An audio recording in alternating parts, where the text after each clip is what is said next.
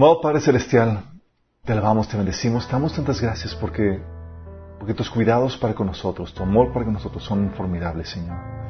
Gracias por tu revelación, tu entendimiento, Señor. Te pedimos que hoy nos hables a través de este estudio. Abra nuestro entendimiento, Señor.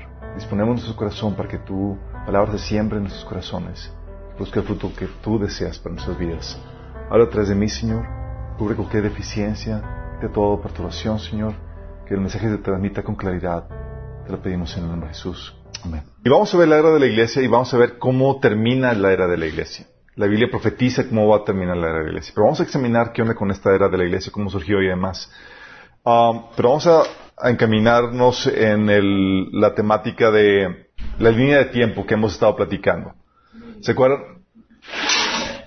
Quiero que la línea de tiempo la dominen, la entiendan para que podamos maniobrar y ubicarnos en el tiempo. Obviamente me propusieron que pusiera usted está aquí y no lo, he, no lo vimos que dentro de la línea de tiempo comenzamos, habíamos estudiado las semanas de Daniel, si se acuerdan, y comenzaba con las siete semanas y sesenta y dos semanas, eh, se predijo a partir de la orden de reconstrucción de, de Israel, de, de Jerusalén, um, se predicó con exactitud cuándo iba a venir el Mesías, ¿se acuerdan?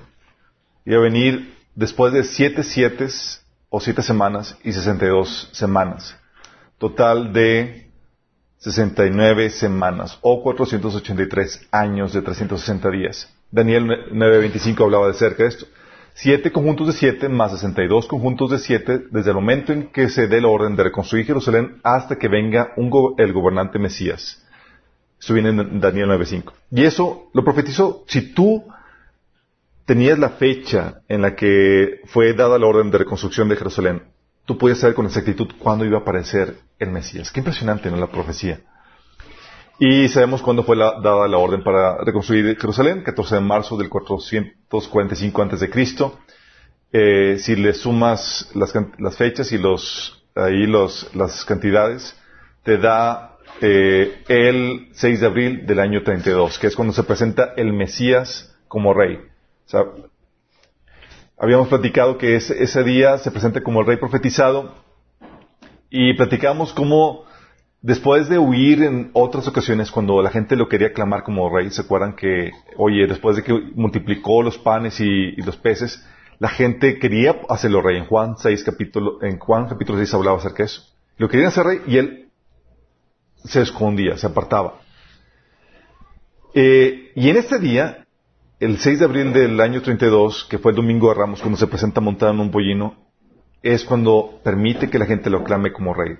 Estaba ahí cumpliendo ese día la profecía de Daniel 9.25 y también la profecía de Zacarías 9.9. Sí, cuando se presenta, como dice, viene tu rey manso y humilde montado en un pollino. Zacarías 9.9. Y ese día, en cumplimiento de las profecías, Jesús esperaba que reconocieran que Él era el rey Mesías. Es el día donde se iba a manifestar abiertamente, después de una trayectoria de milagros, de predicaciones que avalaban lo que Él hacía, esperaba que la gente lo reconociera.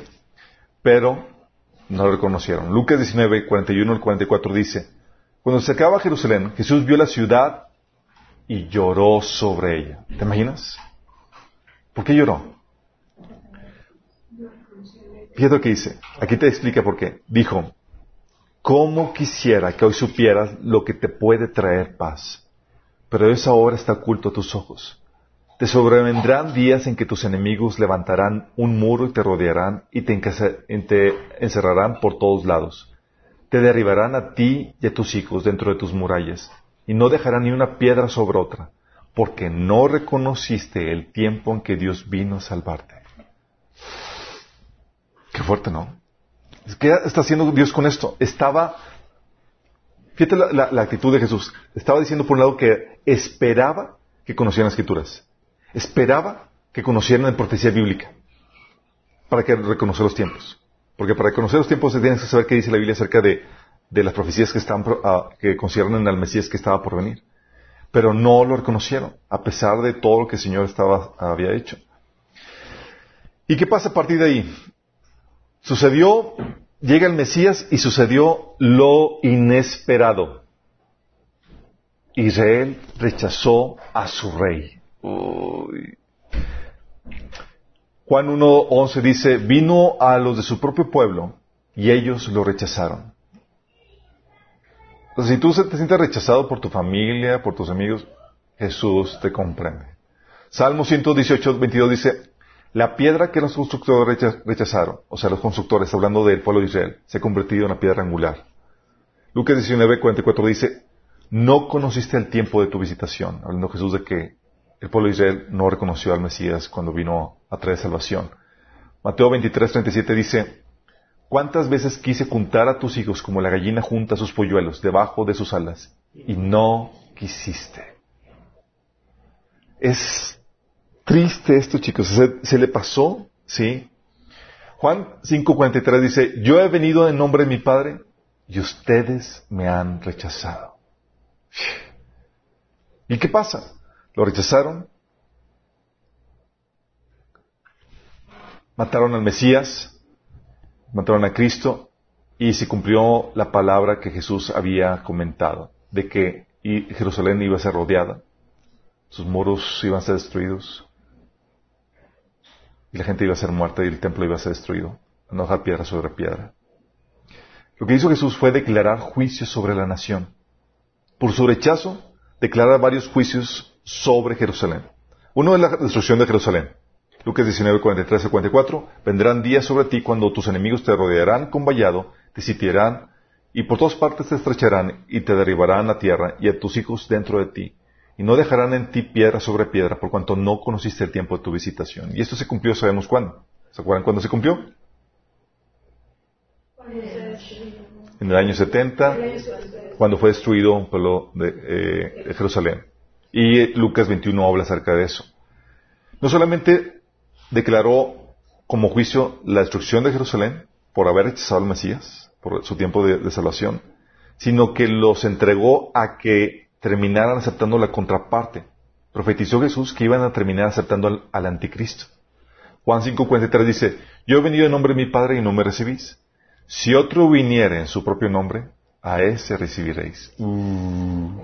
quizá lo están encargando de que no me quieres a mí, o que te voy a dejar a que, a que el anticristo se encargue de ti una temporada. Ya que te veas cómo te va a tratar, vas a regresar a mí. Y no solamente eso. Dios, eh, por no reconocer su tiempo de salvación, declara la destrucción de Jerusalén, que va, eh, los entrega a, que a, aceptar al anticristo, pero sucede algo inesperado también. Sucede el reemplazo temporal de Israel por la iglesia. Uh. De eso Jesús habló en varios pasajes.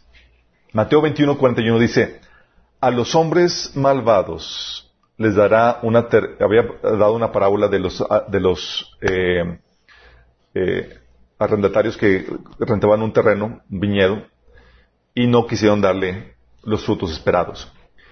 Entonces el dueño del, del, del, terreno dice, a los hombres malvados les dará una muerte horrible y alquilará el viñedo a otros que les dará su porción después de cada cosecha. ¿Quiénes son otros?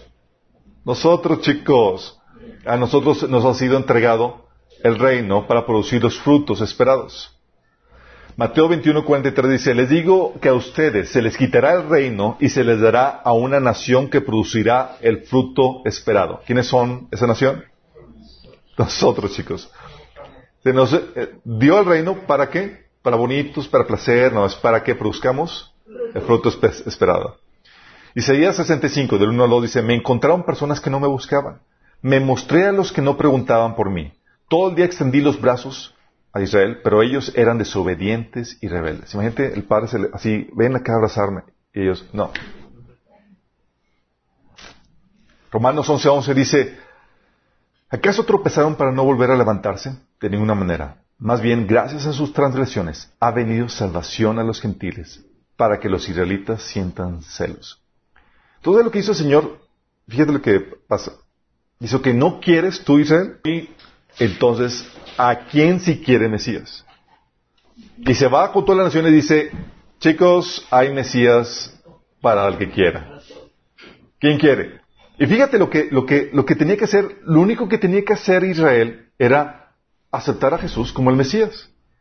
¿Y qué tienes tú que hacer para ser Reconocer a Jesús como el Cristo. Y esa es la base sobre la cual estaba fundada la iglesia Qué fuerte, ¿no? Entonces declara eso que se, se vuelve a los gentiles.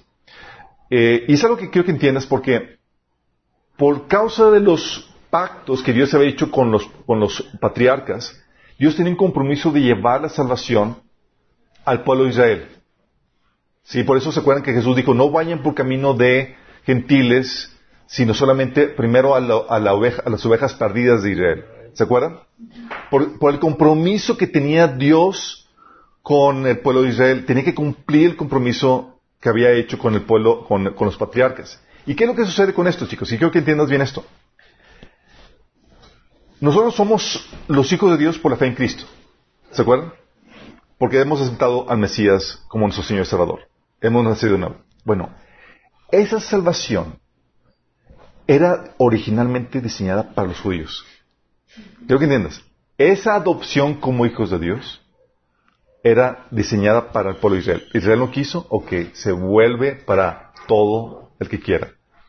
Entonces, surge la, era de la iglesia, porque Dios, o que no quiere, no quiere el, eh, Israel al Mesías, vamos a quien sí lo quiera. Y declara ceguera espiritual nacional hasta que el pueblo como nación de Israel vuelva, se arrepienta y vuelva a Cristo. ¿Y eso cuándo va a suceder? Va a suceder cuando se den cuenta que el, falso Mesías que aceptaron como, Cristo no era. Uh, ¿Cuándo se van a dar cuenta de eso? A la mitad. Es decir, como que, ups, no era. Sí. Mateo 23, del 37 al 39 habla acerca de esta ceguera espiritual. Dice, desde ahora no me veréis hasta que digáis, bendito el que viene en el nombre del Señor. Romanos 11, del 8 al 10 dice, Dios les dio un espíritu insensible, ojos con los que no puedan ver y oídos con los que no puedan oír hasta el día de hoy. ¿Quién? Dios, como castigo. ¿Me rechazaste o que te dejo, te abandono a tu ignorancia, a tu corazón endurecido? ¿Hasta cuándo? Voy a volver a tocar tu corazón y a trabajar con tu corazón hasta que, hasta el tiempo final. De hecho, es algo que ya hemos platicado. La gran tribulación, chicos, ¿saben para qué es? La gran tribulación es para tratar con el corazón de Israel. Es poner entre la espada y la pared. Benditas crisis, ¿no? O sea, esa, esa, eh, a veces, no creas que esa estrategia Dios solamente lo utilice con el pueblo de Israel. Dios utiliza grandes tribulaciones personales a veces para llevarnos a Cristo. Benditas tribulaciones que Dios permite para nuestra bendición. Lucas 19:42 habla acerca de esta ceguera espiritual. Dice, la paz está oculta a tus ojos. O sea, 5.15 dice también, entonces regresaré a mi lugar hasta que reconozcan su culpa y se vuelvan a mí, pues tan pronto lleguen las dificultades, me buscarán de todo corazón. ¿Saben cuándo van a comenzar las dificultades? En la gran tribulación, exactamente. Romanos 11.25 dice, parte del pueblo de Israel tiene el corazón endurecido, pero eso durará hasta que se complete el número de gentiles que aceptarán a Cristo. Y entonces todo Israel será salvo. Fíjate, entonces este endurecimiento va a durar hasta que se complete el número de creyentes que han de formar parte de, la iglesia. Entonces Dios se vuelca con Israel para que todo Israel sea salvo. Entonces, este rechazo de, Israel al, Mesías ha sido lo que, la causante de que tú tengas vida eterna, chicos. ¿Estás entendiendo? O sea, si algo debes de tener con el pueblo de Israel, no es odio, sino agradecimiento. De que, gracias. sí, porque por tu rechazo tengo yo vida eterna. Se me ofreció a mí el Mesías. Y este es, la, este es el paréntesis, la era de la iglesia. El rechazo de Israel a su Mesías abre un paréntesis en la agenda de Dios para Israel. Dentro de este paréntesis Jesús lo que hace es que desposa a la novia. ¿Se acuerdan cuando hemos visto cómo se desposaban el pueblo de Israel, los antiguos, eh, en, la, antigüedad? Desposaban, iban, tenían, eh, iban con, a la casa de la novia, la pedían, hacían los votos ahí, compartían, eh, brindaban con el vino, partían el pan, pagaban el precio y daba regalos. Y Jesús hizo eso. Tuvo, se celebró la Santa Cena, pagó el precio con su vida y dio regalos, ¿se acuerdan? Dice que dio regalos a los hombres, que son los dones y demás que. Eso es. Y este es el paréntesis de la iglesia, chicos. En este paréntesis, como vimos, se le quita la vida al Mesías. En este paréntesis se cumple eh, la festividad de la Pascua. ¿Se acuerdan? La festividad de la Pascua que significa el sacrificio expiatorio de Jesús. Lucas Levíticos 23.5 habla acerca de esta festividad. Dice, después de las 62 semanas se le quitará la vida al príncipe elegido. Isaías 53, Pero Él fue traspasado por nuestras rebeliones y aplastado por nuestros pecados. Como cordero fue llevado al matadero. Este cordero está hablando, apuntando al cordero pascual que iba a morir por nosotros, por nuestros pecados. Y fue ahí donde se cumplió lo del Salmo 22. Dios mío, Dios mío, ¿por qué me has abandonado? Hay gente que no entiende por qué Jesús fue abandonado por el Padre, porque fue en ese momento donde Él estaba haciendo una ofrenda por el pecado y por eso se separó del Padre Celestial en ese, en ese lapso. Sí, entonces ahí Jesús estaba cumpliendo la festividad de la Pascua, que es el sacrificio de expiatorio de Jesús. Dentro de, eso, dentro de este paréntesis, no solamente cumplió la Pascua, sino que también cumplió la festividad de los panes sin levadura. ¿Se acuerdan que, que simbolizaba la festividad de los panes sin levadura? ¿No?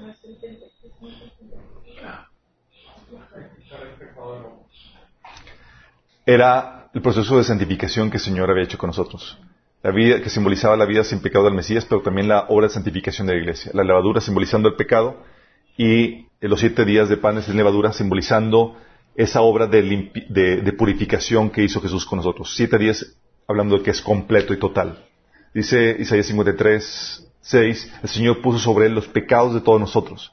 Hebreos 1.13 dice, habiendo efectuado la purificación de nuestros pecados por medio de sí mismo, se sentó a la diestra de la majestad en las alturas. ¿Quién hizo la purificación de pecados? Jesús. Eso es lo que, lo que simboliza. Y por eso comenzaban los siete días de, la celebración de los panes sin levadura.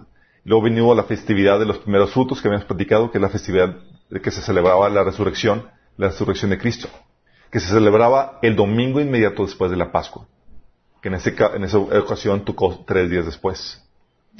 Dice Salmo 16 del 8 al 11, Tú no dejarás mi alma entre los muertos, ni permitirás que tu santo se pudra en la tumba. Hablando de que el Mesías no iba a experimentar eh, que, se pudra, que se pudría su cuerpo, sino que iba a resucitar. 1 Corintios 15, 20 dice, Mas ahora Cristo ha resucitado de los muertos, primicia de los que durmieron es hecho. Entonces, en este paréntesis se cumplen esas festividades, fíjate, en, ese paréntesis se cumplen esas festividades que estaban profetizadas desde antaño. Pero también, lo que habían platicado, se destruye la ciudad y el templo. Habían platicado que surgiría un gobernante cuyos ejércitos destruirían la ciudad del templo. Está hablando del gobernante que es el anticristo, pero cuyos ejércitos destruirían la ciudad del templo que es en el año 70. Eso viene de Daniel 26. Sabemos eh, que los ejércitos romanos destruyeron la ciudad del templo. Y por lo mismo sabemos que el anticristo va a surgir de lo que fue el imperio romano. ¿Sí? Ah, y se cumplió Mateo 23, 38. Aquí vuestra casa os es dejada desierta. Desierta. Y efectivamente quedó desierta. Es lo que habíamos, ¿se acuerdan como habíamos platicado la sesión pasada, Lucas 21 del 20 al 24? Dice, cuando vean a Jerusalén rodeada de ejércitos, entonces sabrán que ha llegado el tiempo de su destrucción. Entonces los que estén en Judea huyen a las colinas. ¿Esa advertencia fue para quién? Los, no, fue para los cristianos que vivían en Judea ahí. Sí, judíos cristianos. Por eso, en esa matanza, en esa destrucción de Jerusalén, murieron más de un millón de judíos, pero ni un solo cristiano. ¿Te imaginas? Porque huyeron ahí, porque eran los días de venganza de Dios y las palabras proféticas de las escrituras se iban a cumplir ahí. Entonces comienza la era de la iglesia. Y la era de la iglesia comienza con una festividad que vamos a celebrar este próximo sábado. ¿Saben cuál es? El Pentecostés toca este 29, del 29 al, al 30 de mayo. Que si mal no recuerdo, cae este fin de semana, este viernes sábado, ¿verdad? ¡Qué heavy! Es la primera cosecha de almas, eh, fue lo que le dio comienzo oficial a la era de la iglesia. Es la fiesta del Pentecostés. Entonces llevaba que se cumplió la fiesta de la, de la paz, digo, de la Pascua, de los panes sin levadura, de los primeros frutos y la fiesta del Pentecostés. Cuatro fiestas cumplidas y son siete. Faltan tres por cumplirse. Es el nacimiento de la iglesia que eh, surge con el Pentecostés, que es la, eh, el Pentecostés era la festividad de la primera cosecha. Y es la primera cosecha de almas. ¿Se acuerdan? Pedro se levantó a predicar y cosechó tres mil personas que se entregaron a Cristo. Lucas 7:28 dice, les digo que entre los mortales no ha habido nadie más grande que Juan, Sin embargo, el más pequeño en el reino de Dios es más grande que él. Jesús empezaba a hablar desde los evangelios información acerca de cómo sería o cómo es este, este nuevo grupo de creyentes que la iglesia. empezaba a hablar de que es mucho más importante este grupo de creyentes, el más pequeño de este grupo de creyentes que forma parte del reino de Dios, es más grande que Juan. ¿Y se acuerdan cómo Jesús se refirió a Juan? Se refirió a Juan como de todos los hombres nacidos de mujer del Antiguo Testamento, no hay ni uno más grande que Juan el Bautista. Lo dice, bueno, ese es el más grande. Pero el más pequeño en el reino de los cielos es mayor que Juan el Bautista. ¿Te das cuenta de la posición tan, privilegiada que se le da a la iglesia? Dices, wow. O sea, ni Moisés, ni Ezequiel, ni, o sea, les digo, Señor, yo no soy Moisés, yo no soy, pero es que no, estamos, conscientes de la posición que nos está dando como, iglesia. Como iglesia tenemos un, una posición muy especial dentro del reino de Dios. Y ahorita vamos a, ahondar un poquito acerca de eso. una parte de, la, la, de lo que nos hace especial es que ahora el Espíritu Santo está en nosotros. Joel 2.28 y Hechos 17 habla acerca de que derramaré mi espíritu sobre toda carne y profetizarán vuestros hijos y vuestras hijas. Vuestros ancianos soñarán sueños y vuestros jóvenes verán visiones. Efesios 1.13 dice, en él también ustedes, cuando oyeron el mensaje de la verdad, del Evangelio que les trajo salvación, y lo creyeron, fueron marcados con el sello que es el Espíritu Santo prometido. Entonces habla de ser marcados, sellados con el Espíritu Santo, y ser llenos del Espíritu Santo. Son dos cosas que vimos en el taller de básicos cristianos. ¿Cuándo recibieron los, eh, los discípulos el Espíritu Santo? No, lo recibieron el domingo de resurrección. Jesús resucitó y lo primero que hizo es sopló sobre ellos, reciban el Espíritu Santo. Se recibe, ahí fue cuando recibieron el Espíritu Santo para salvación. Es una cosa. Cuando recibieron la llenura del Espíritu Santo, o el bautismo del Espíritu Santo, o lo que se conoce como en el Antiguo Testamento la unción, es en el Pentecostés. Esa llenura es para ejecución, es para llevar a cabo la tarea de Dios. En el Antiguo Testamento esa llenura ese bautismo del Espíritu Santo llegaba sobre unas cuantas personas con una tarea muy especial. Llegó sobre los reyes, llegaba sobre algunos profetas, llegaba sobre algunas personas que hacían artes, eh, diseño y obras artísticas, pero era sobre muy contado. Sí.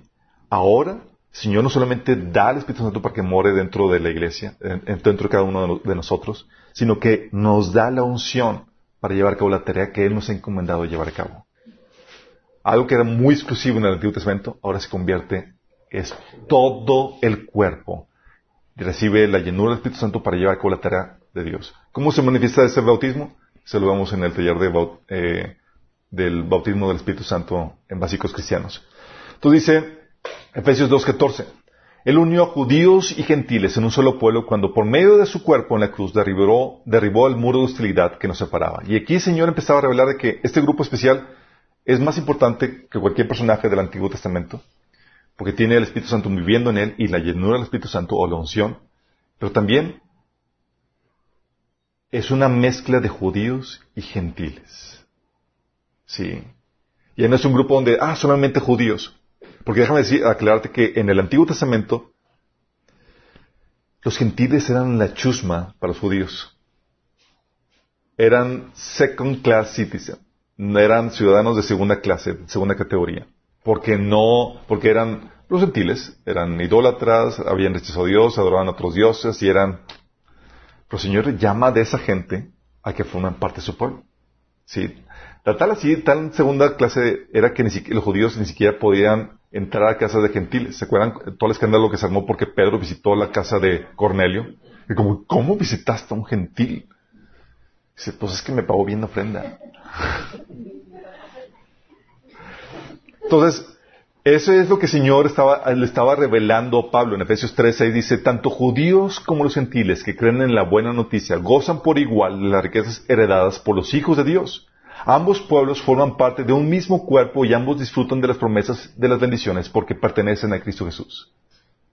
Y, Pablo habla acerca de esta, de esta, dinámica porque él era apóstol a los, a los gentiles y él hablaba de la, en pasajes como Romanos 14, de la, de las diferencias culturales que había, porque los judíos no podían comer toda, eh, guardaban todavía sus tradiciones culturales de, del Torah, no comían todo tipo de carnes, y los y los gentiles, pues oye, pues unos, unos taquitos de trompo y de cerdo y toda la cosa, y todos los judíos aquí, ¡ah! ¿cómo puede ser posible comiendo cerdo? Y hablaba esas diferencias porque había, tenías a, los gentiles conversos y a los judíos, y, y, y Pablo trataba de mediar, ¿qué onda con eso? Para los judíos era, tenías que guardar el sábado, y para los gentiles, ah, pues yo guardo otro día. Entonces, era, había un conflicto ahí que Pablo hablaba de eso. ¿Por qué? Porque en este nuevo grupo tenías a judíos y gentiles. Y el propósito de Dios de esto, bueno, eh, eh, este llamado a los gentiles, Amós 9 del 11 al 12 dice, Después yo volveré y restauraré la casa caída de David, reconstruiré sus ruinas y la restauraré para que el resto de la humanidad busque al Señor, incluidos todos los gentiles, todos los que he llamado para que sean míos. Es algo que, no es algo chicos que, que fue algo nuevo, la Biblia en el Antiguo Testamento había profetizado que Dios iba a llamar a los gentiles. Nada más que los judíos no entendían muy bien qué onda con eso. Y se estaba cumpliendo. Y el propósito de esto era para despertar a celos al pueblo de Israel. Sí, Deuteronomio 32, 21. Despertaré sus celos con un pueblo que ni siquiera es una nación. Provocaré su enojo por medio de gentiles insensatos. Esos gentiles insensatos, ¿sabes quiénes son? no, los del primer siglo. Los del primer siglo. Somos nosotros, chicos. Dios estaba despertando el pueblo De hecho, hay un, hay un pasaje, hay un eh, testimonio que, que, que, vi en YouTube de, ya hay ministerios que evangelizan a judíos. Y habla de una, de una judía que se convirtió a Cristo porque eh, una cristiana la abordó, le decía que, oye, ¿qué onda con tu, con, con, ¿conoces tú al Dios de, Abraham? Pues yo soy, es el Dios que yo adoro. Y le empezó a hablar del Dios de Abraham que, ella adoraba y demás, y ella estaba toda aflicada. ¿Cómo ella, siendo gentil, conoce más a mi Dios? Y le despertó celos, y eso y la ocasionó que, que buscara a Dios y que conociera a Cristo. Imagínate. O sea, la estrategia está funcionando. Sí. Y va, y cuando partamos va a quedar más claro para los judíos que, que chin, estos tipos sí realmente adoraban a, a Dios. Sí. Isaías 65 del 1 al 2 dice, me encontraron personas que no me buscaban. Me mostré a los que no preguntaban por mí. Todo el día le extendí los brazos para a Israel, pero ellos eran desobedientes y rebeldes. Entonces Dios se fue a personas que no lo buscaban, chicos. Sí, esos somos nosotros. Efesios 3, 10 menciona no solamente que sería que Dios llamaría a pueblos a, gentiles y a, eh, va a ser una mezcla de gentiles y, y judíos, sino también que parte del propósito de la iglesia, fíjate, parte del propósito de la iglesia sería manifestar la sabiduría de Dios a las huestes espirituales, tanto de angelicales como de maldad. Dice Efesios 3:10. El propósito de Dios con todo esto fue utilizar a la iglesia para mostrar la amplia variedad de su sabiduría a todos los gobernantes y autoridades invisibles que están en los lugares celestiales. Imagínate, dice que mostrar la sabiduría para quién? Para todos los gobernantes, para que todos los gobernantes y autoridades invisibles que están en lugares celestiales. O sea, chicos, tal vez no te das cuenta, pero aquí hay ángeles tomando taller. Checando su teología.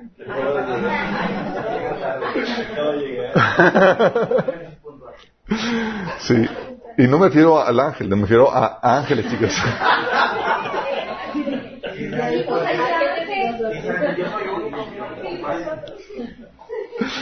Imagínate, o sea, Dios guardó gemas de sabiduría, eh, tesoros de sabiduría que no se les enseñó a los ángeles. Y empezó y quiso enseñarlo por medio de la iglesia. No solamente la enseñanza que Dios trae por la revelación al, cuerpo de Cristo, sino también por cómo Dios trata o lidia con el cuerpo de Cristo. ¿Se acuerdan? El sábado hemos estado viendo acerca del amor de Dios. Cómo Dios empezó a tratar de forma diferente al ser humano. Bueno, los ángeles estaban aprendiendo esta nueva forma de ser de Dios. Estaban en shock porque pues, no habían visto que Dios se comportara así. Estaban con toda la idea de cómo, siendo un Dios justo, trate de una forma injusta, o sea, bondadosa y demás, cuando no se merece esta gente que la traten de forma bondadosa a, este, este grupo de personas. ¿Por qué Dios es así? Y los ángeles y demás están atentos a cómo se desarrolla todo el plan de redención y cómo se lleva a Dios a cabo su obra por medio de la iglesia. Sí. Dice, eh, dice incluso Pedro que, que, son cosas tan maravillosas que los ángeles están eh, eh expectantes viendo todo eso, cómo, cómo se desarrolla. Dice 1 Pedro 2.9, hablando de la iglesia también, dice, pero ustedes son linaje escogido, real sacerdocio, nación santa, pueblo que pertenece a Dios para que proclamen las obras maravillosas de aquel que los llamó de las tinieblas a su luz admirable. Y, aquí te muestra otro, otro, eh, otra característica de este pueblo, que sería un pueblo que donde mora el Espíritu Santo, donde tienen la unción del Espíritu Santo, que es una mezcla de judíos y gentiles, que iba a ser el canal por el cual Dios iba a mostrar su multiforme sabiduría, pero también serían reyes y sacerdotes. Dices, uh, reyes y sacerdotes. De hecho, eso lo corrobora Apocalipsis 5.10, que dice, y nos has hecho para nuestro Dios reyes y sacerdotes, y reinaremos la tierra. Mm. Este nuevo grupo, chicos, Jesús leyó el nombre de iglesia. ¿Saben qué significa iglesia? Ok, no saben. Ah, iglesia Iglesia era de, eh, verbo, del verbo eclesia, que, eh, del griego eclesia, que era una palabra de uso común en la cultura griega para referirse a la élite política, a la élite gobernante. ¿Va?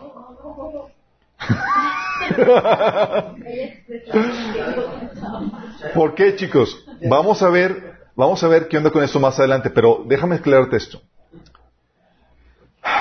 Resulta que el Señor revela por medio de, que este cuerpo, este nuevo grupo de creyentes, que se diferencia del de, pueblo de Israel, vendría a ser una extensión de Cristo. Dice 1 Corintios capítulo 12 que Cristo no es uno, sino es un cuerpo.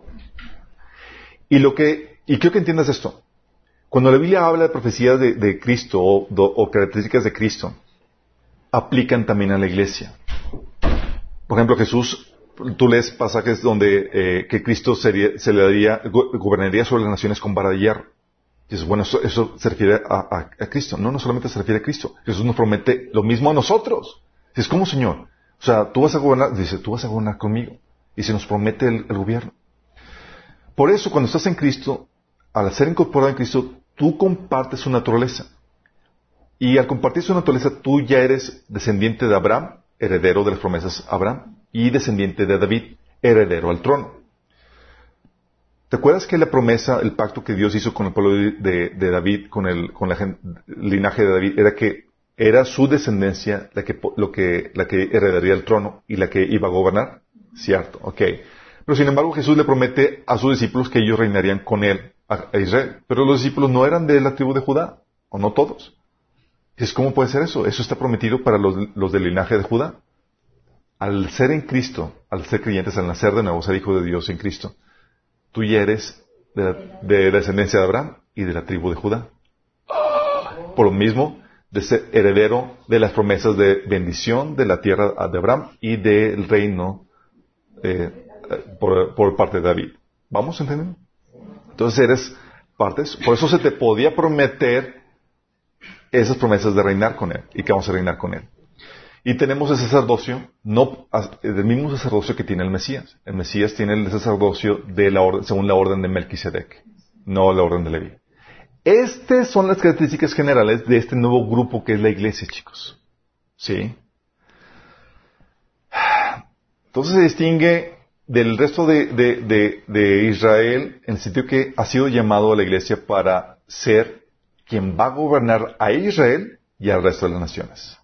¿Vamos? Ok. Este, este paréntesis de la iglesia es lo que comienza con el Pentecostés y es lo de lo que forma el año agradable. El año agradable comenzó con Jesús y continúa con la iglesia, chicos. Y el ministerio que Jesús comenzó continúa con la iglesia, donde vino como un mensajero en son de paz para traer buenas nuevas. Nosotros somos lo mismo hasta que sea hasta que venga la segunda venida. Eh, dice Lucas 4 del 18 al 19, el Espíritu del Señor está sobre mí por cuanto me ha ungido para anunciar las buenas noticias, las buenas nuevas al Evangelio de los pobres. Me ha enviado a proclamar libertad a los cautivos, a dar vista a los ciegos, a poner libertad a los oprimidos, a pregonar el año del favor del Señor. Esto comenzó con Jesús y ¿qué creen? Continúa con nosotros. Continuamos, continúa con nosotros. Según Corintios 5:20 habla acerca de esto.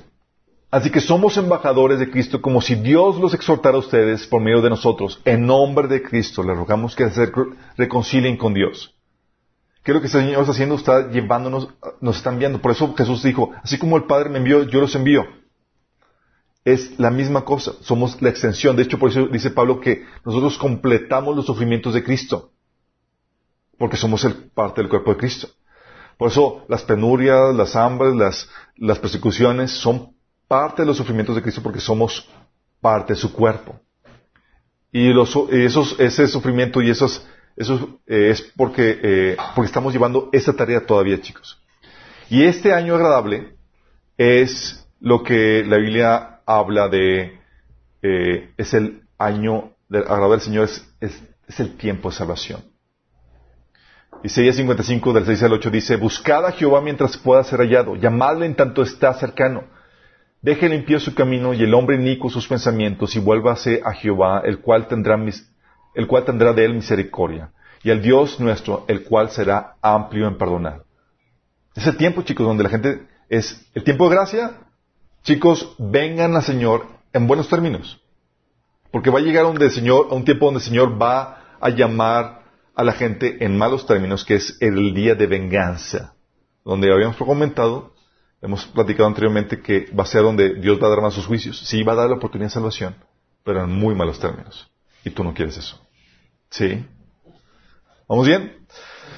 Quiero, eh, quiero darles una, eh, eh, ayudarles a distinguir un poco más entre el pueblo de Israel y Jerusalén, chicos. Digo, el pueblo de Israel y la iglesia. Porque hay mucha confusión por parte de la iglesia del pueblo de Israel. Son doce pueblos diferentes. Son tienen diferente origen, diferente propósito, diferente destino, chicos. Y quiero ayudarles a, distinguir esto. Ahorita vamos a ver qué anda por qué. El pueblo de Israel nace del pacto de Sinaí con sangre de animales, dice Hebreos. El primer pacto fue instituido con sangre de becerros y cabras. Fue ahí donde oficialmente nació el pueblo de Israel, donde Dios hizo pacto con él. La iglesia nace del pacto celebrado con la sangre de Jesús. Son dos cosas diferentes.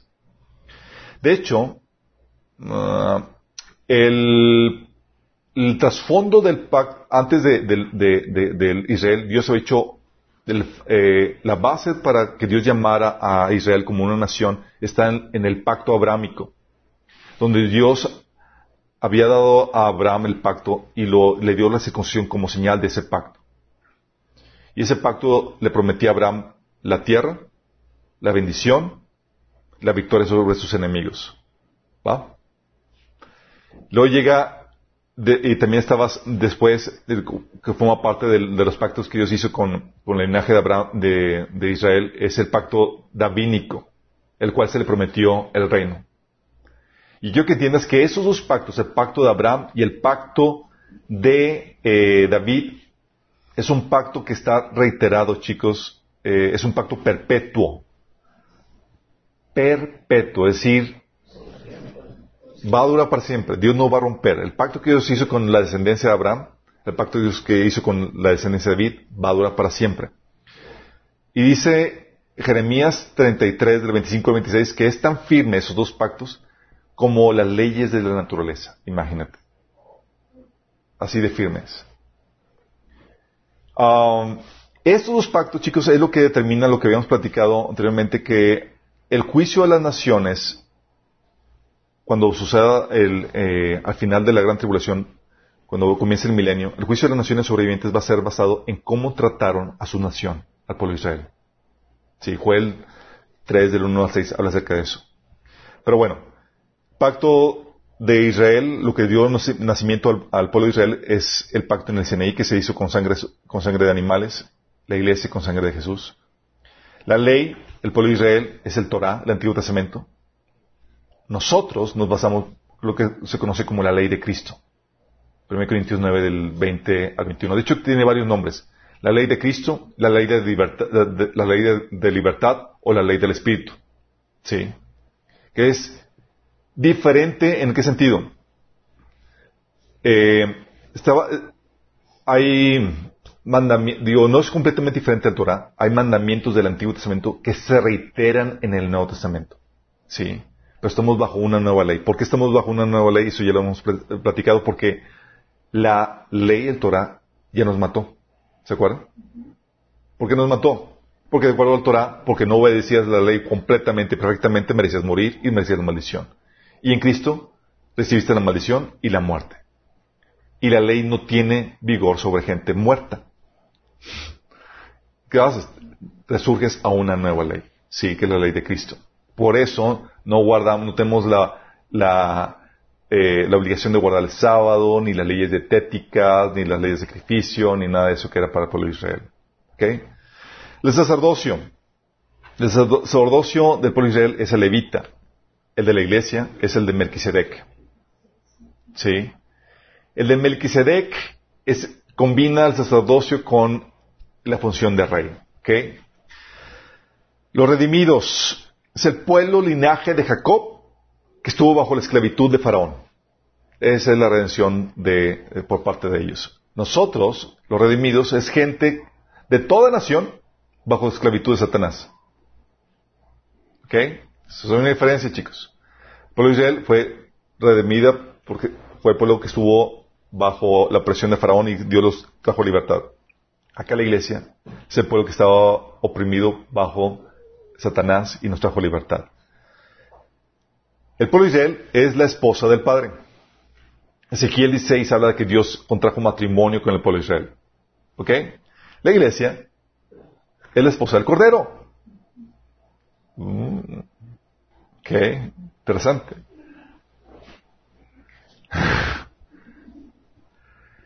Eh, el pueblo de Israel, chicos, está llamado a formar, su el llamado de Israel es, tiene el llamado a formar, a tomar posesión de un territorio y establecer un gobierno y una religión monopólica y convertirse en una nación que sea la gloria y el esplendor de Dios. Ese es el llamado. ¿Se acuerdan? Fueron llamados, sacados de Egipto para ir a la tierra prometida, tomar un territorio, establecer el gobierno de Dios y una religión monopólica y convertirse en una nación que fuera la gloria y la honra de Dios.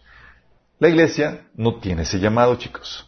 El llamado de la iglesia es que hacer testigos de Jesús. Nuestro llamado es a dispersarnos por todas las naciones, no a tomar control de un, territorio, sino dispersarnos a todas las naciones para ser testigos de Jesús y de su mensaje. Y mientras que soportamos la oposición de este mundo, y mientras vivimos como extranjeros, aguardando la venida de nuestro Señor. Es muy diferente, chicos.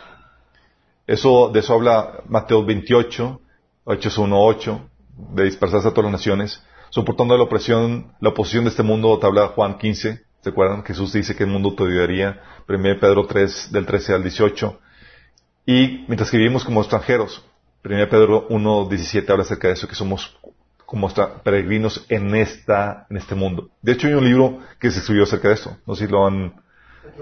El progreso del peregrino. Ah, 10 puntos para ir, por favor. Ok, y por lo mismo, chicos, como son diferentes pueblos con diferentes leyes, con diferentes misiones y demás, opera la maldición y la bendición de forma diferente. Y quiero que entiendas esto porque, por no entender la diferencia entre el pueblo de Israel y la iglesia, nosotros nos atribuimos muchas cosas que no corresponden a nosotros, sino al pueblo de Israel. Y esto te va a aclarar muchas cosas. Por ejemplo, ¿Sabes tú que para el pueblo de Israel la diáspora, es decir, la dispersión por todas las naciones, era una señal de maldición? Deuteronomio 28, 64 dice, y Jehová te esparcirá por todos los pueblos desde un extremo de la tierra hasta el otro. Era una de las consecuencias por la desobediencia, por la maldición. A la iglesia, la diáspora es una ordenanza. Por tanto, vayan y hagan discípulos de todas las naciones. Señor, eso dice Deuteronomio que es señal de que estoy bajo maldición. Te me vas a todas las naciones. Sí, Mateo 28, 19. Para el pueblo de Israel, la prosperidad económica era una señal de bendición, chicos. De Deuteronomio 28:11. El Señor te dará prosperidad en la tierra que les juró a tus antepasados que te daría. Te bendecirá con muchos hijos, gran cantidad de animales, cosechas abundantes. A la iglesia, chicos. uh, ya, la cara de... oh. Así que no venga. Prosperidad económica. En el Nuevo Testamento la manejan como un obstáculo para entrar al reino. Mateo 19, 23. Les digo la verdad, es muy difícil que una persona rica entre en el reino del cielo. Les repito, es más fácil que un camello pase por el ojo de una aguja que un rico entre en el reino de Dios. Sí. Para, en el Antiguo Testa- para el pueblo Israel, chicos, la pobreza era señal de maldición.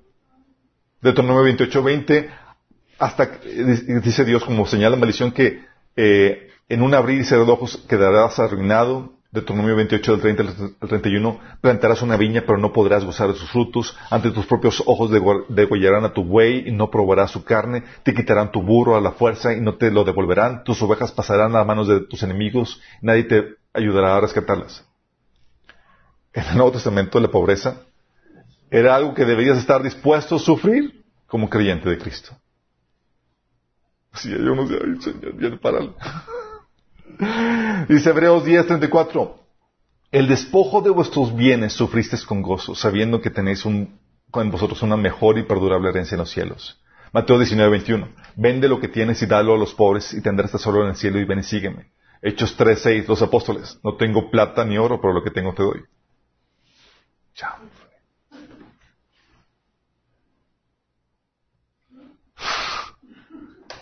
La escasez para el pueblo de Israel, la escasez, la opresión, el sufrimiento era señal de juicio o maldición, chicos. Deuteronomio 28, 25, 29. Jehová te entregará, te entregará derrotado delante de tus enemigos. No serás, eh, no serás sino oprimido y robado de, todos los días. No habrá quien te salve. Servirás por tanto a tus enemigos que enviaré, que enviará Jehová contra ti con hambre y con sed y con desnudez, con falta de todas las cosas, y él pondrá yugo de hierro sobre tu cuello hasta destruirte. Nuevo Testamento, chicos. La escasez, opresión, sufrimiento, un privilegio y honor por Cristo. Romanos 8, 35, 37. ¿Acaso hay algo que pueda separarnos del amor de Cristo? ¿Será que Él ya no nos ama si tenemos problemas, aflicciones, si somos perseguidos o pasamos hambre, o estamos en miseria o en peligro o bajo amenaza de muerte? ¿Y tú? Pablo, ¿de qué estás hablando?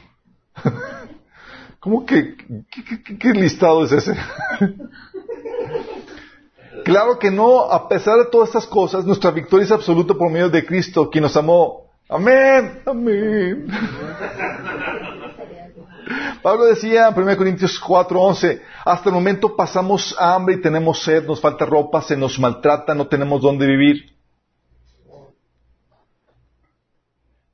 ¿Vivía Pablo bajo la maldición?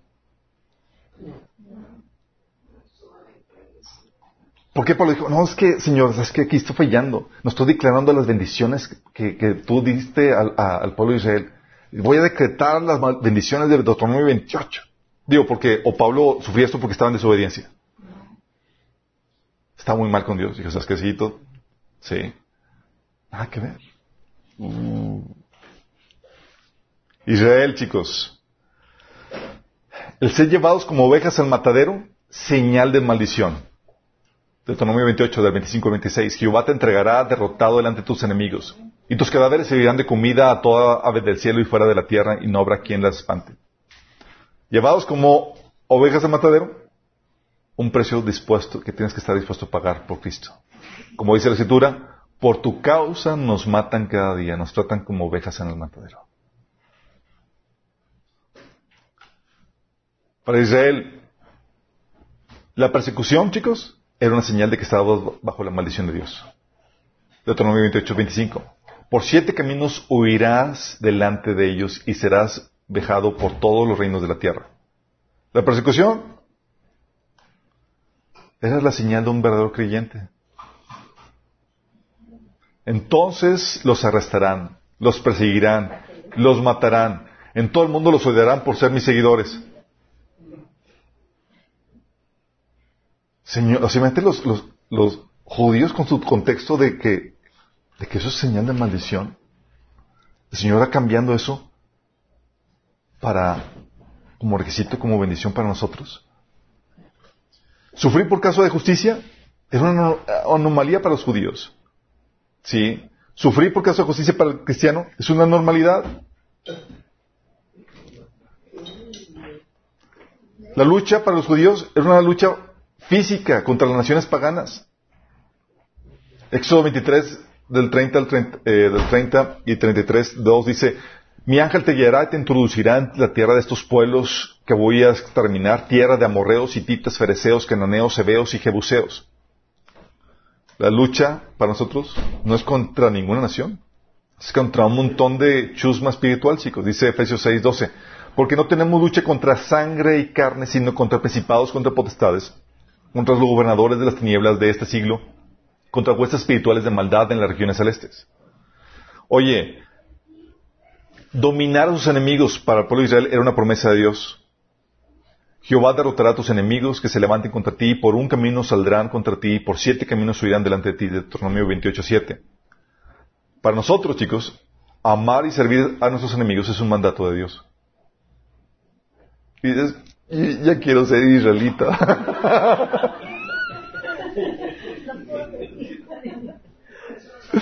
Mateo 5:44, pero yo digo, ama a tus enemigos, ora por los que te persiguen. De esa manera estarás actuando como verdadero hijo de tu Padre que está en el cielo.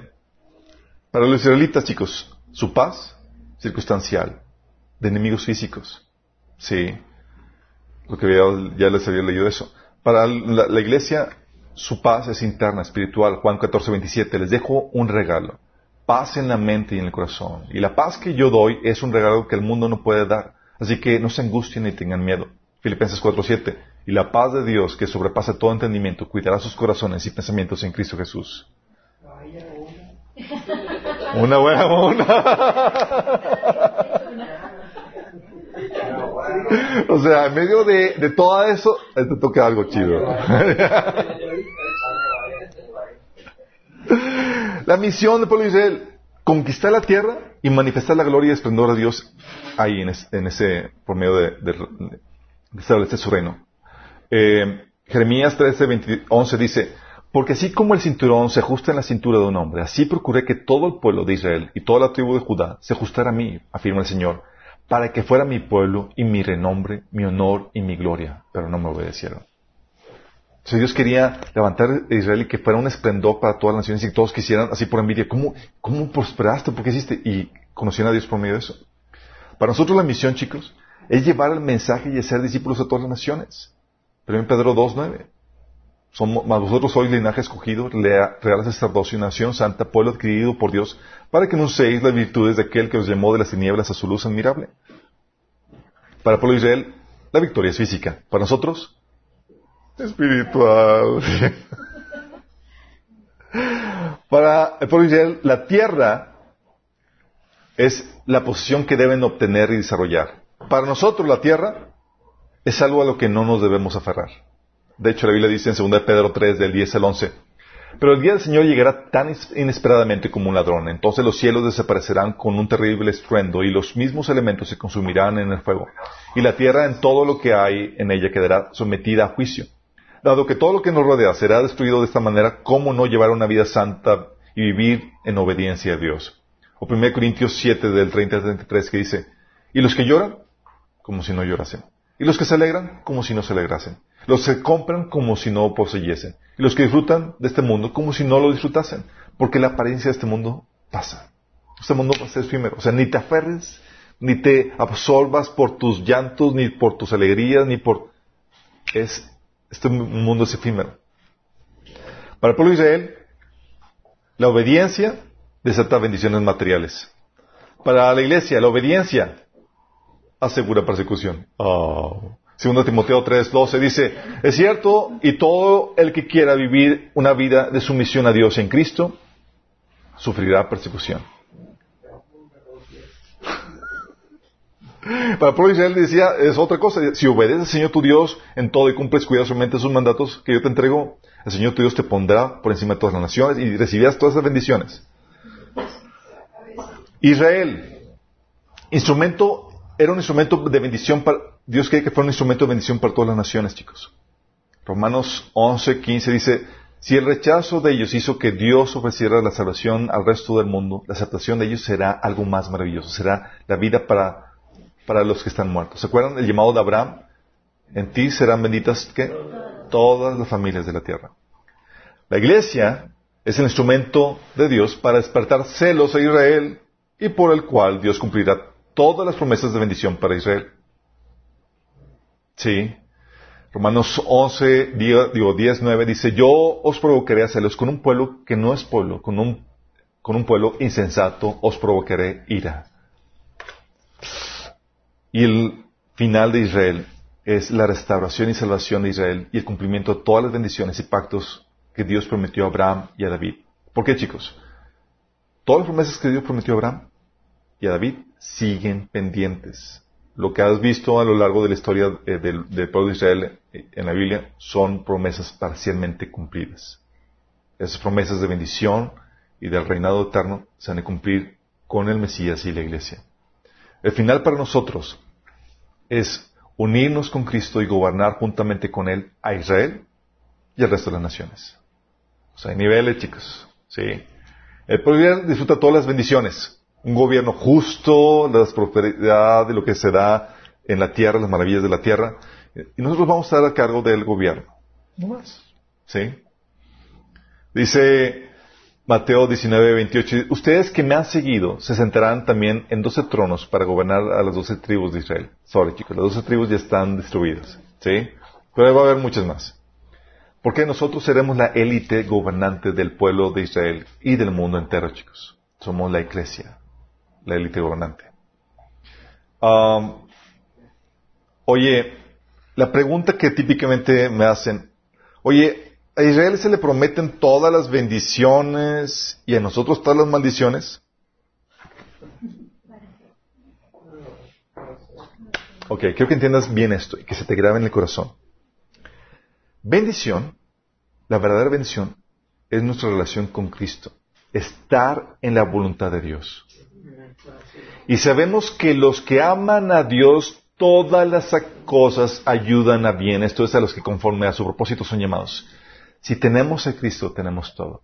Nada fuera de ti, nada deseo en la tierra, dice la Biblia.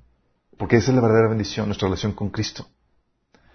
Entonces tienes que entender que la bendición realmente no son cosas materiales. Maldición, tú puedes tener toda la bendición material, pero sin Cristo es maldición.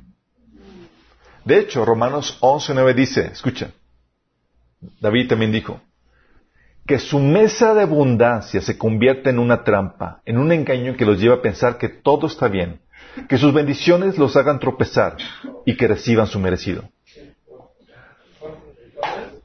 Romanos 11.19 Fíjate que su abundancia y sus bendiciones los lleva a tropezar y a recibir su merecido. ¿Sí te explicas? Cuando el cristiano... Por eso, chicos, algo que debemos entender es que a veces sacamos promesas fuera de contexto. Y tenemos que tener cuidado con lo que prometemos. Porque a veces llamamos a la gente que ven y vas a recibir todas las bendiciones y prometemos que van a ser todas las bendiciones que prometiste a Israel, que son para nosotros ahorita. Y Dios no te asegura eso. Puede suceder, pero no lo puedes asegurar.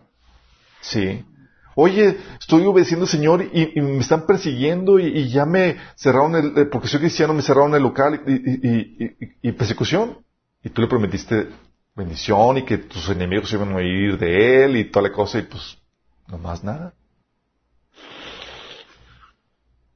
Y en nuestras prácticas muchas veces prometemos cosas que corresponden, corresponden a Israel dentro de un contexto e ignoramos los sacrificios que a la iglesia se nos advierte que debemos estar dispuestos a sufrir por Él en esta era.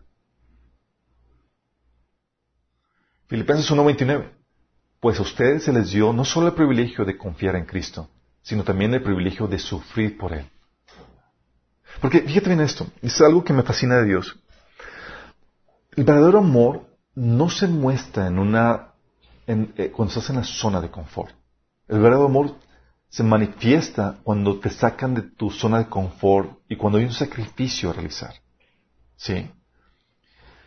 ¿Qué sucede cuando Dios, oye, Dios te ama y todo y te, bendice, sí, y estás en tu zona de bendición, de confort, con toda bendición, y cómo manifiestas tu amor para con Él?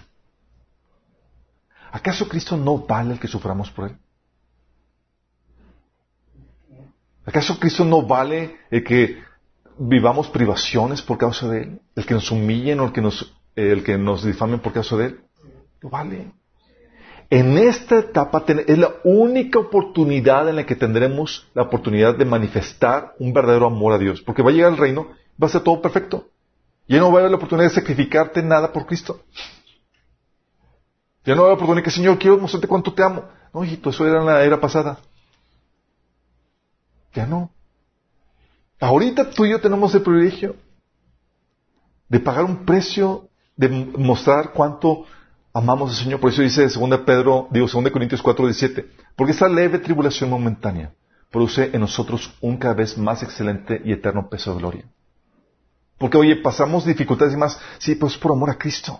Y por amor a los que han de ser salvos. Y eso, el Señor te va a compensar. Va a traer más gloria. ¿Qué versículo era? 2 Corintios 4, 17.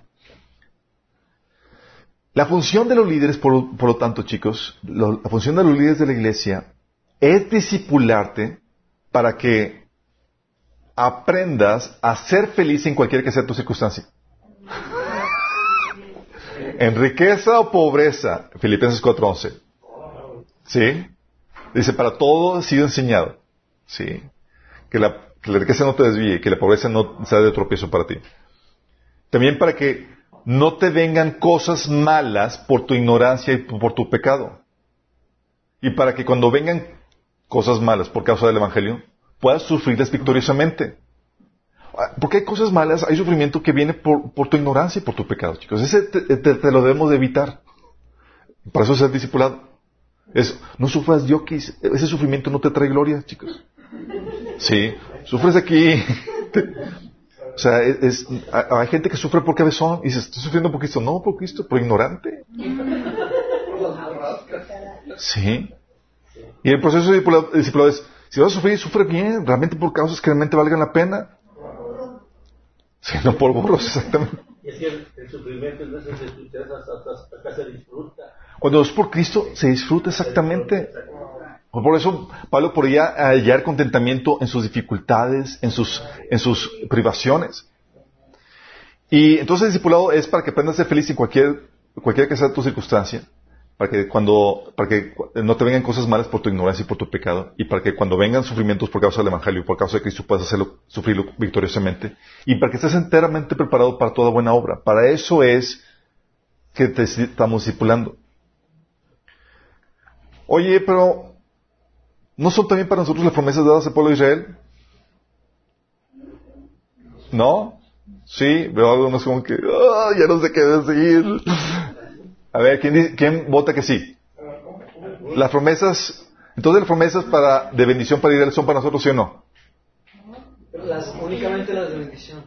Porque dijiste, habíamos dicho que la bendición de la salvación, pues se nos dio a nosotros. Pero hay otras que son directamente al pueblo, claro. Ok, chicos, les contesto. Sí y no. Sí, no. Fíjate, Sí, la Biblia dice, Romanos 11, 17, algunas ramas del árbol de Abraham, algunos del pueblo de Israel, han sido arrancadas y ustedes los gentiles, que eran ramas de olivo silvestre, fueron injertadas. Así que ahora ustedes también reciben la bendición que Dios prometió a Abraham y a sus hijos. Entonces para nosotros, chicos. Con lo cual, comparten con ellos alimento nutritivo que proviene de la raíz del olivo especial de Dios. Entonces es para nosotros, pero no ahora. Ah. Sí, pero no ahora. No ahora, chicos. Ah,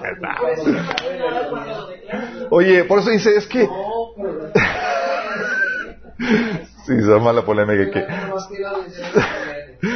Corintios 4, del 17 al 18. Porque esta leve tribulación momentánea produce en nosotros un cada vez más excelente y eterno peso de gloria, no mirando nosotros las cosas que se ven, sino las que no se ven, porque las cosas que se ven son temporales, pero las que no se ven son eternas. Lo que tú recibes ahora, chicos, es solamente un adelanto. Sí. Jesús prometió, por ejemplo, riquezas con tribulaciones. El hecho de que el reino se acerque, sí, significa que vives bajo las bendiciones de Dios y la bendición puede llegar de muy diversas, diversas formas. Sí. Si Dios permite que sufras persecución es para tu bendición eterna. Si recibes abundancia económica y demás es para que tú inviertas para tu bendición eterna. Pero Jesús prometió que, por ejemplo, que puede venir riquezas pero con tribulaciones. Ah. Dios prometió que puede ser rico, sí, pero con persecución. Mateo 19, del 29 al 30 dice, le aseguro, respondió Jesús, que todo el que por mi causa y la causa del Evangelio haya dejado casa, hermanos, hermanas, madre, padre, hijos o terrenos, recibirá cien veces más ahora en ese tiempo, casas, hermanos, hermanas, padres, hijos, terrenos, aunque no, aunque con persecuciones. Y en la vida eterna, la vida eterna. Porque Jesús sabía que en Cristo tú recibes un apoyo, una familia espiritual, donde tú puedes ser alojado en muchas casas, en muchos lugares donde, donde te dan, sí, donde puedes ser recibido. Las promesas de Israel, chicos, debes entender esto, jamás se han cumplido por completo. Todas las promesas de bendición, todo lo que Dios prometió, no lo han recibido por completo. Por ejemplo, ¿alguien se acuerda qué le Dios le prometió a Abraham? Descendencia, ¿qué más? Muchas. Tierra. Pregunta, Dios le prometió a Abraham, por ejemplo, que iba a recibir la tierra de Canaán. ¿La recibió en, propiedad? No. Entonces Dios no cumplió la promesa? Todavía no. ¿Cuándo lo va a cumplir? En la resurrección. Es como que va a resucitar Abraham y es por fin.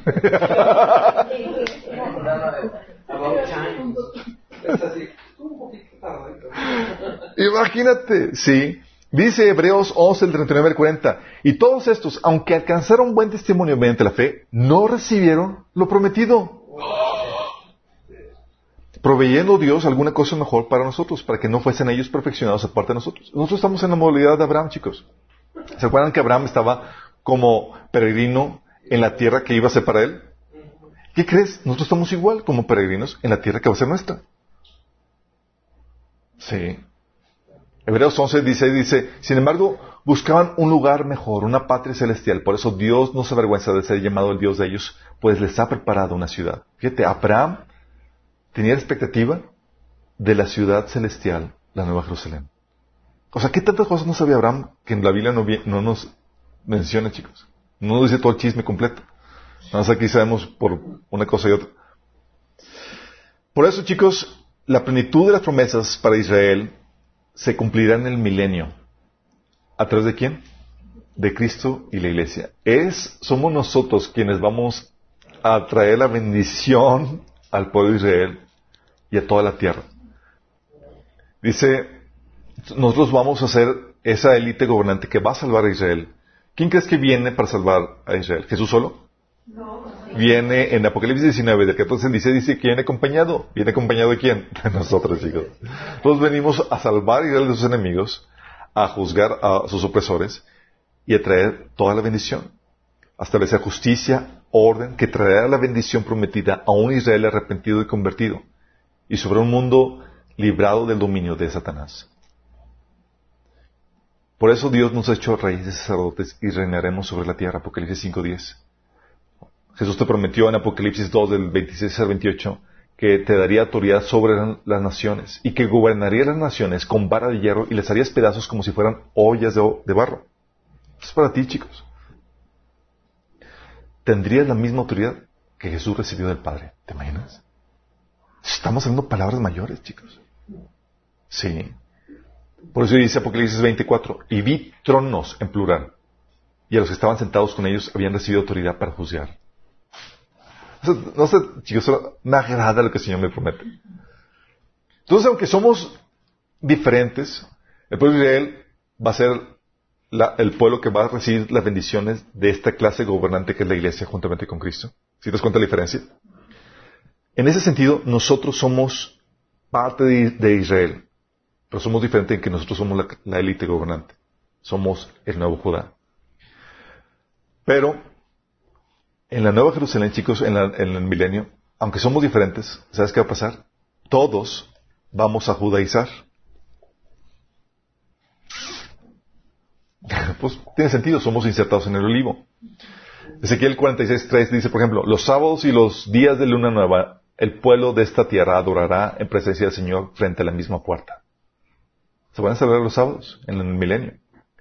Zacarías 14, de 16 al 19 dice, a fin de cuentas los enemigos de Jerusalén que sobrevivan la plaga subirán a Jerusalén cada año para adorar al rey, el Señor de los ejércitos celestiales, y para celebrar la fiesta de las enramadas. O sea, todas las naciones van a celebrar qué? La fiesta de las enramadas. Si no sabes cuál es, más vale que vayas averiguando cuál es. ¿Cuál es esa fiesta? Dice, si el pueblo de Egipto se niega a asistir al festival, el Señor lo castigará con la misma plaga que envió sobre las, otras, sobre las otras naciones que se negaron a ir. Egipto y las demás naciones serán castigadas si no van a celebrar la festividad de las enramadas. Isaías 66, 23. Toda la humanidad vendrá a adorarme semana tras semana y mes tras mes. Porque van a, se va a judaizar. Pero hay un final de nuestro. Esta es, esta es la diferencia entre el pueblo de Israel y la iglesia. ¿Vamos? ¿Bien? Entonces, la iglesia, la, al final de, el final de la era de la iglesia termina con el rapto, chicos. Pero ¿quién de aquí no ha escuchado lo que muchas iglesias han enseñado que la, al final de la era de la iglesia termina con un gran avivamiento, que esperamos un gran avivamiento que va a llenar toda la tierra? ¿Quién de aquí lo, lo ha escuchado? Sí. ¿Qué pasaje les viene a la mente para que les han enseñado como base para eso? Será llena la tierra de la gloria del Señor, eso es para el milenio. Contexto, pasaje fuera de contexto. Pero es el pasaje de eso.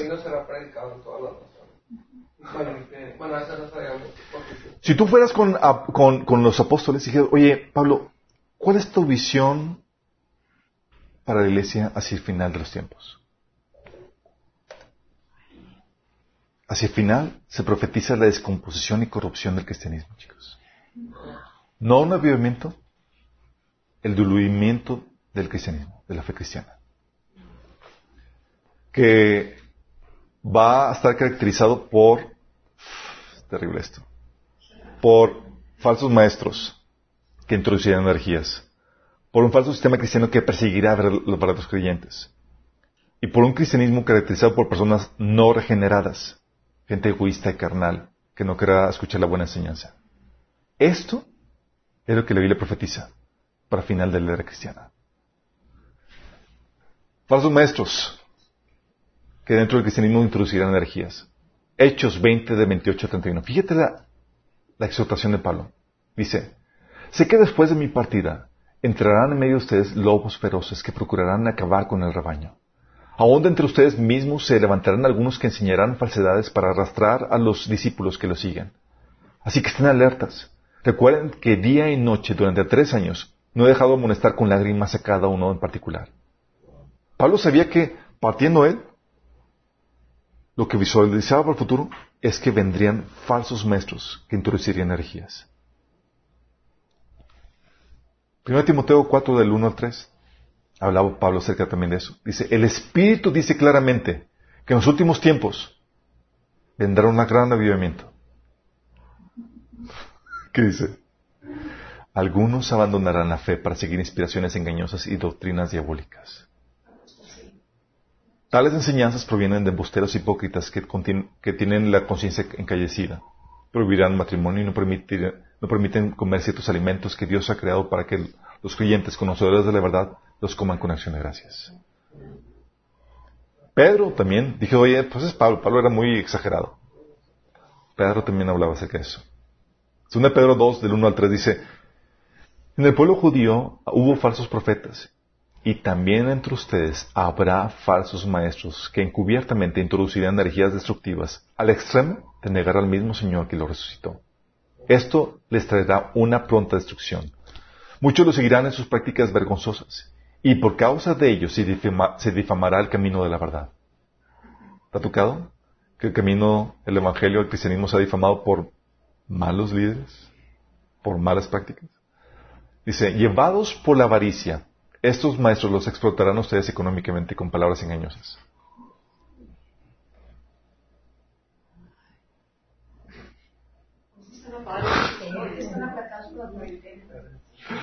Dice, desde hace mucho tiempo su condenación está preparada y su sucesión las acecha. Esto es lo que, esto es lo que visualizaban los apóstoles, chicos. Pablo, tienes una palabra de aliento, ¿verdad? Para la iglesia. No. O sea, al final va a haber un gran eh, mover del Espíritu y la gente se va a convertir. No. Tan angustiado, decía Pablo, que eh, animaba a la gente que estuviera alerta con lágrimas al respecto.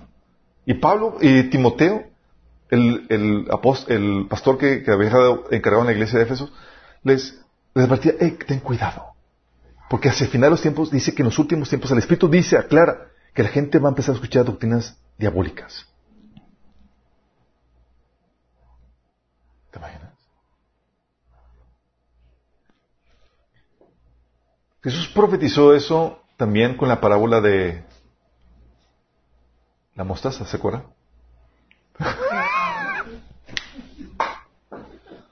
la parábola de la mostaza, ¿se acuerdan? Que decía que el reino de los cielos es como una pequeña semilla de mostaza que se siembra y que crece hasta que se convierte en un gran árbol donde los pájaros vienen a ser sonidos. ¿Y se acuerdan qué son los pájaros? Sí. ¿Qué son los pájaros, chicos? Animalitos bonitos que somos nosotros. No, son demonios. En la parábola de, del, del sembrador, en la parábola del sembrador, veías que eran los pájaros que se robaban la semilla. Sí. ¿Estás consciente de esto? Pues eso, o sea, ves al futuro y dices, oh my goodness, es peligro adelante. Es lo que el Señor está diciendo, por medio de su Espíritu Santo. Y es peligro adelante. Imagínate la, la, preocupación de Pablo con esta revelación, de que decía que con lágrimas a cada uno en particular no dejaba de amonestar, porque sabía que adelante la situación se iba a poner peligrosa. No sabía qué tanto iba a tardar el Señor, solamente sabía que hacia el final de la era de la iglesia las cosas iban a ponerse feas. ¿Y sientes lo feo, chicos? Alrededor. Luego se nos advertía que vendría un falso sistema cristiano que perseguiría a los verdaderos creyentes. Juan 16, del 2 al 3 dice, llegará el tiempo en que quienes los, mates, los maten pensarán que están haciendo un servicio santo para Dios. Eso se debe a que nunca me han conocido ni al Padre ni a mí. Les digo estas cosas para que cuando sucedan recuerden mi advertencia. O sea, gente que se dice conocer al Señor. Dice, bueno, eso se cumplió con los judíos, sí, como judíos, pero también con muchos pseudo cristianos. Apocalipsis 17 del 1 al 6 habla de ese sistema, que es el sistema de la gran ramera. Pero, dice, luego el ángel me llevó en el espíritu a un desierto. Había una mujer montada en una bestia escarlata la bestia estaba cubierta de nombres blasfemos contra Dios y tenía siete cabezas y diez cuernos. La mujer estaba vestida de púrpura y escarlata y adornada con oro, piedras preciosas y perlas. Tenía en la mano una copa de oro llena de abominaciones y la inmundicia de sus adulterios. En la frente llevaba un escrito un nombre misterioso, la Gran Babilonia, madre de las prostitutas y de las abominaciones idólatras de la tierra. Y vi que la mujer se había emborrachado con la sangre de los santos y los mártires de Jesús. Y esto ya lo vimos, chicos. Durante la Inquisición se perseguían a cristianos por bautizarse, por tener la Biblia, por predicar, por hablar lo que la Biblia enseña. Más cristianos murieron bajo la Inquisición que durante todo el periodo de persecución romana. Imagínate.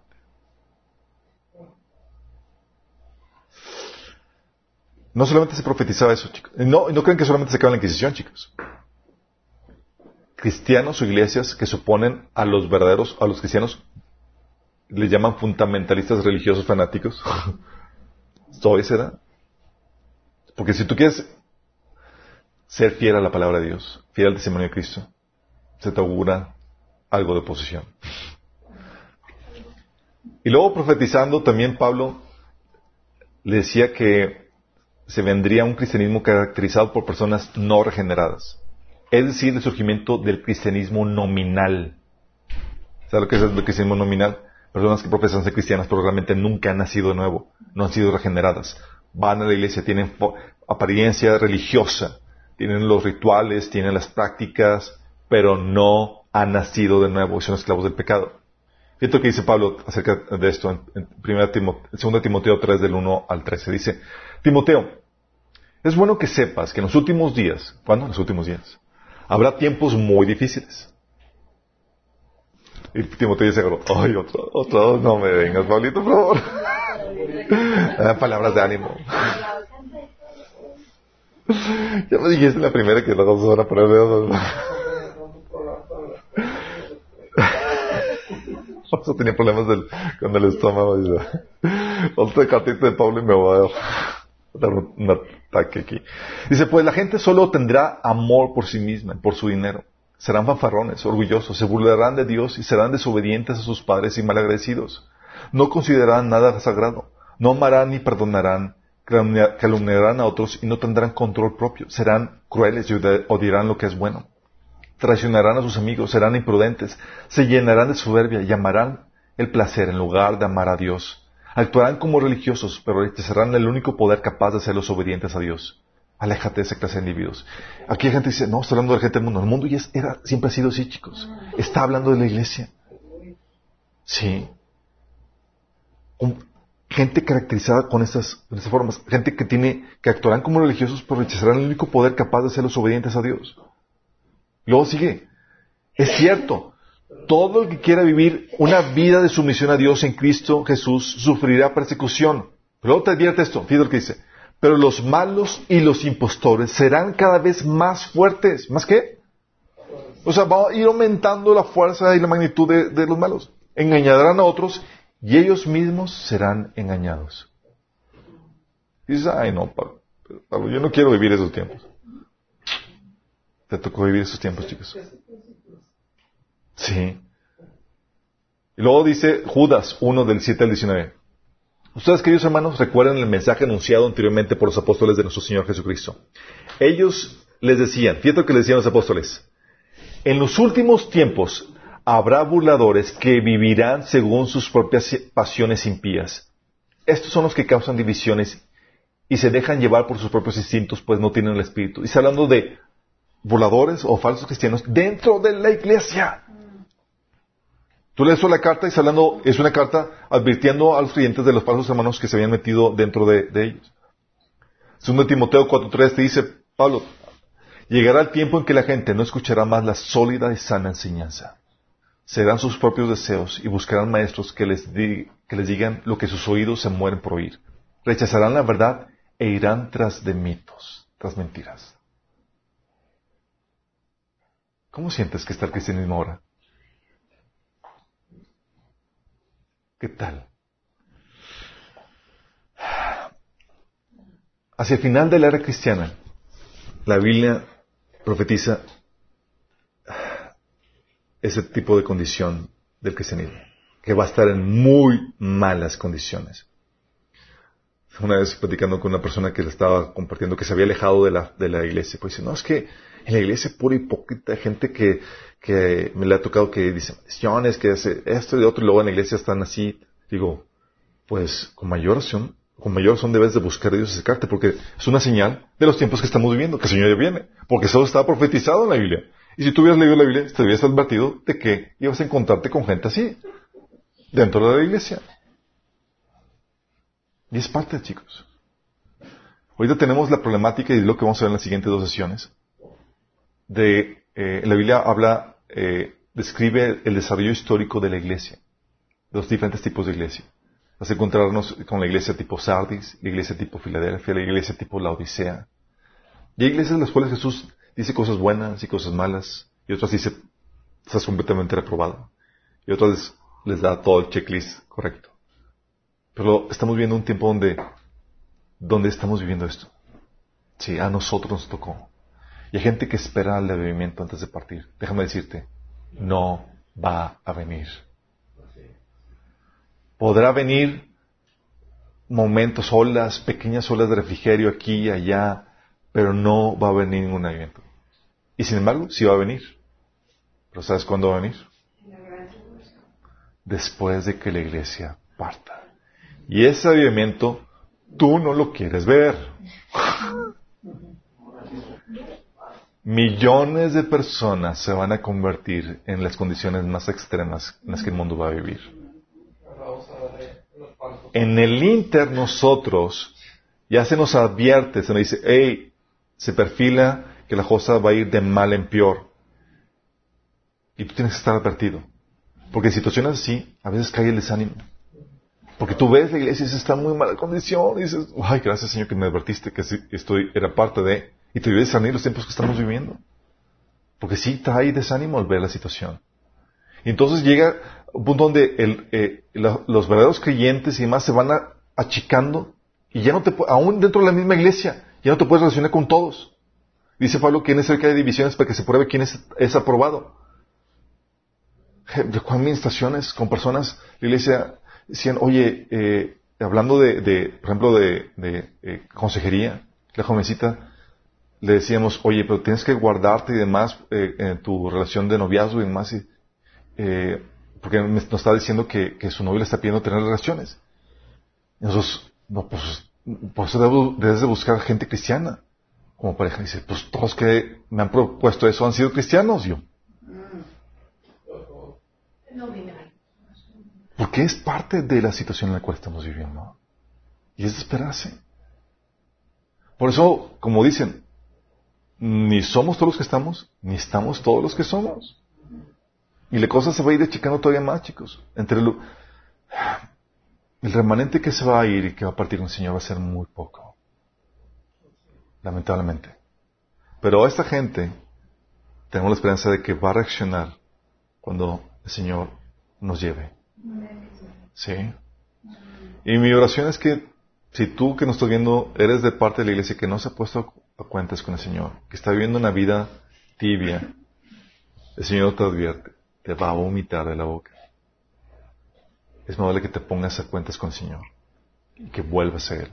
Ahí donde estás es para que te arrodilles y pides al Señor que te perdone, que te reconcilies con Él. Y no es tiempo, chicos, para estar jugando. Sí. Ahorita dice Pablo, dice Pedro, que tus tiempos de oración deben ser firmes ahora que sabes que el Señor viene. Que debemos ser disciplinados en tus tiempos de oración, en tus tiempos devocionales. Y el autor de Hebreos te dice que no debes dejar la congregación de congregarte, ahora más cuando sabes que el día de su venida se acerca. O sea, no descuides las disciplinas básicas, porque todos podemos caer en esta condición de cristianismo, chicos. Todos. Lo que te mantiene firme son esas disciplinas básicas, tus tipos devocionales, tiempo de congregarte, tu discipulado, tu obediencia con el Señor. ¿Terminamos con una oración?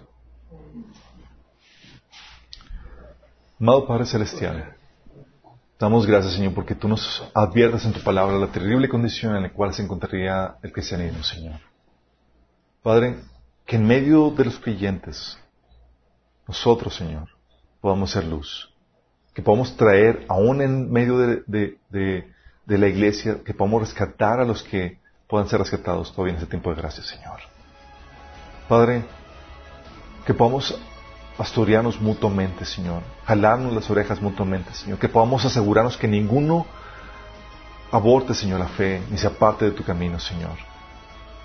Que todos los- nuestros hermanos en Cristo que conozcamos, Señor, podamos asegurarnos de que partan con nosotros cuando llegue el tiempo de, de que tú nos recojas, Señor.